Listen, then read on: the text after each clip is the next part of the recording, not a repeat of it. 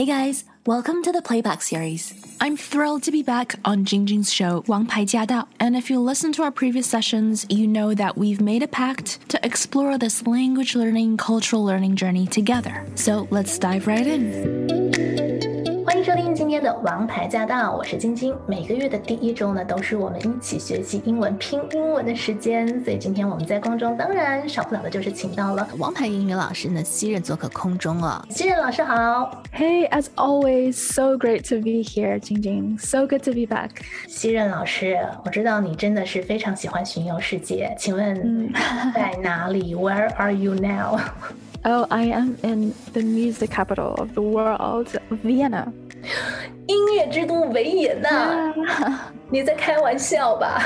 No, it's like a dream here. It's like a fairy tale. Oh my gosh, yeah，就跟童话故事一样。所以，哇，好美的地方。我们电台以前在疫情之前，呃，组织旅游，呃，跟同事们还有听众们一起去过维也纳。 那真的是一个音乐之都，然后我们也去听了莫扎特的那些交响乐吧。嗯，Yeah，对，就是听得懂的人特别 enjoy，听不懂的在里面一直打瞌睡。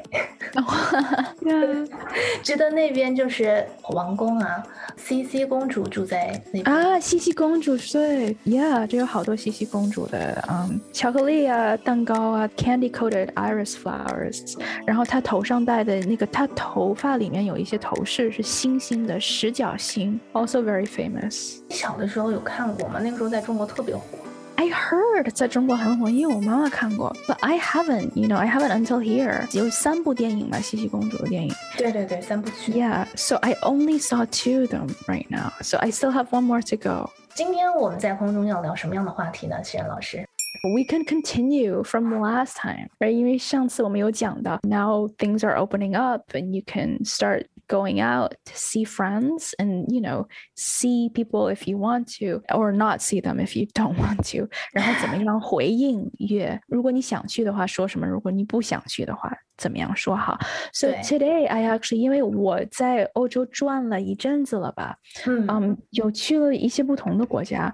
然后呢，So one thing is like what I hear, especially from like some people here in the service industry，就是在客服服务业的。 yeah 服务业的，他们有讲，就是说 sometimes like the people are so rude, like the tourists are so rude，就是他们虽然就是觉得，you know now it's nice that tourists are coming back，就是现在旅游业在逐渐一点一滴的这样恢复。恢复了吗？在欧洲小小是吧？小小对，嗯，但是他们都在 complain，就是说 they're so rude，不礼貌，不礼貌，就是。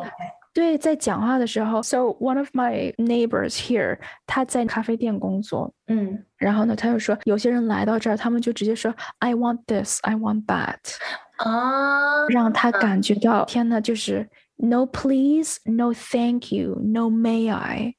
just I want, I want, I want. Oh, OK，哎，这是一个很有趣的话题啊。Yeah，嗯，因为其实就像刚才熙韧所说的这样子哈，就是很多游客，尤其英文初学者，他们会觉得说，我们去一个餐厅点东西的时候，就说，哎，我想要来一杯咖啡，呃，我想要来一杯那个 cappuccino，人家翻成就说、I want a cappuccino。嗯，但是其实有的时候，对，会不会就人家会觉得说。Yeah. 但是外国人、西方人点餐 Oh, they think it's so rude. No.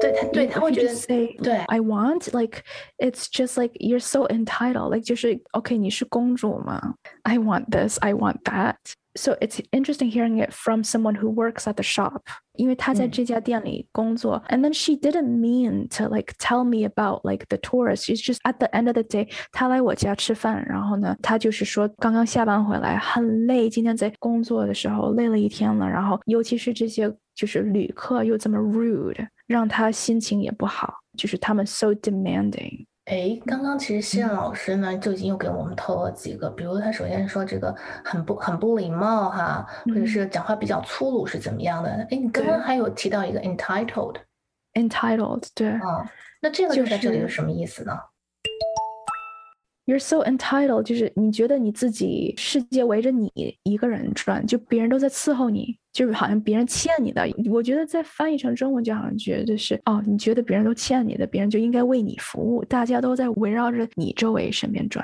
呃，这这种人比较自我为中心，嗯是这样的意思。哦，，对嗯，对，好。然后还有一个，这些人非常，你说，demanding demanding，OK，、那 demanding 在这个地方应该怎么解释呢？就是要求很多。可以，要求很多，所以如果你说这个人非常 demanding，他就是一个要求很多、很难搞的一个人。哦，很难搞的一个人，Yeah，demanding is like not a good descriptor, by the way，它是个贬义词，它不是褒义词。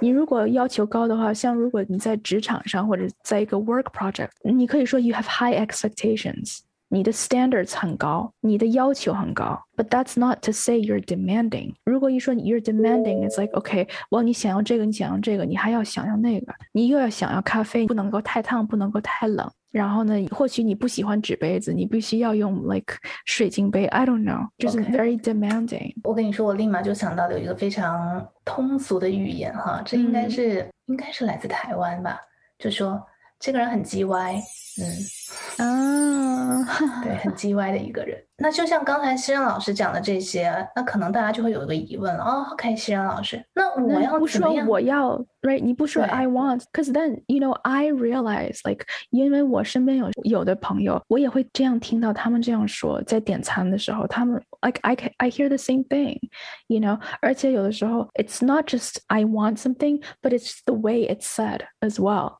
那个 tone，你的调，你的音调，对，你如果直接说嗯 I want this, I want that, I want this, this, that，就是感觉就很 rude。Again, no please or no thank you。西方人嗯很讲究 please, thank you and sorry 这三个词，please, thank you and sorry or excuse me。对，所以其实呢，语言是一门艺术哈。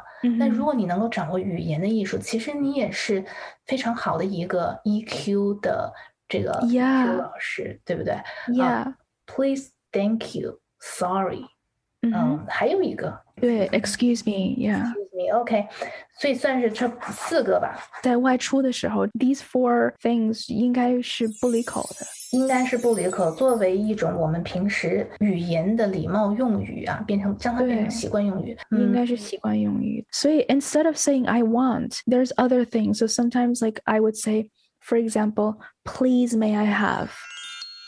Please may I have an espresso?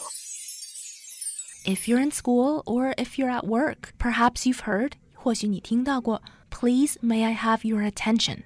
请注意听，请把你的注意力献给我。Please may I have your attention? And sometimes you would hear Please may I have your advice? 我想听听你的建议。Please may I have your advice? These are all polite ways to ask for something that you would like. Please may I have? Please may I have? And so I hope you use it often. 每当你想点餐，每当你想要点什么的时候，这都是一次练习的机会。So let that be your homework this week. And definitely stay tuned because we have more for you next time. 当我们身处在一个讲英语的大环境里面，周围的人是怎么样说话的 ？If we pay attention, that's a free lesson, right? So now it's your turn to practice. As always, if you have any questions or comments, please let us know.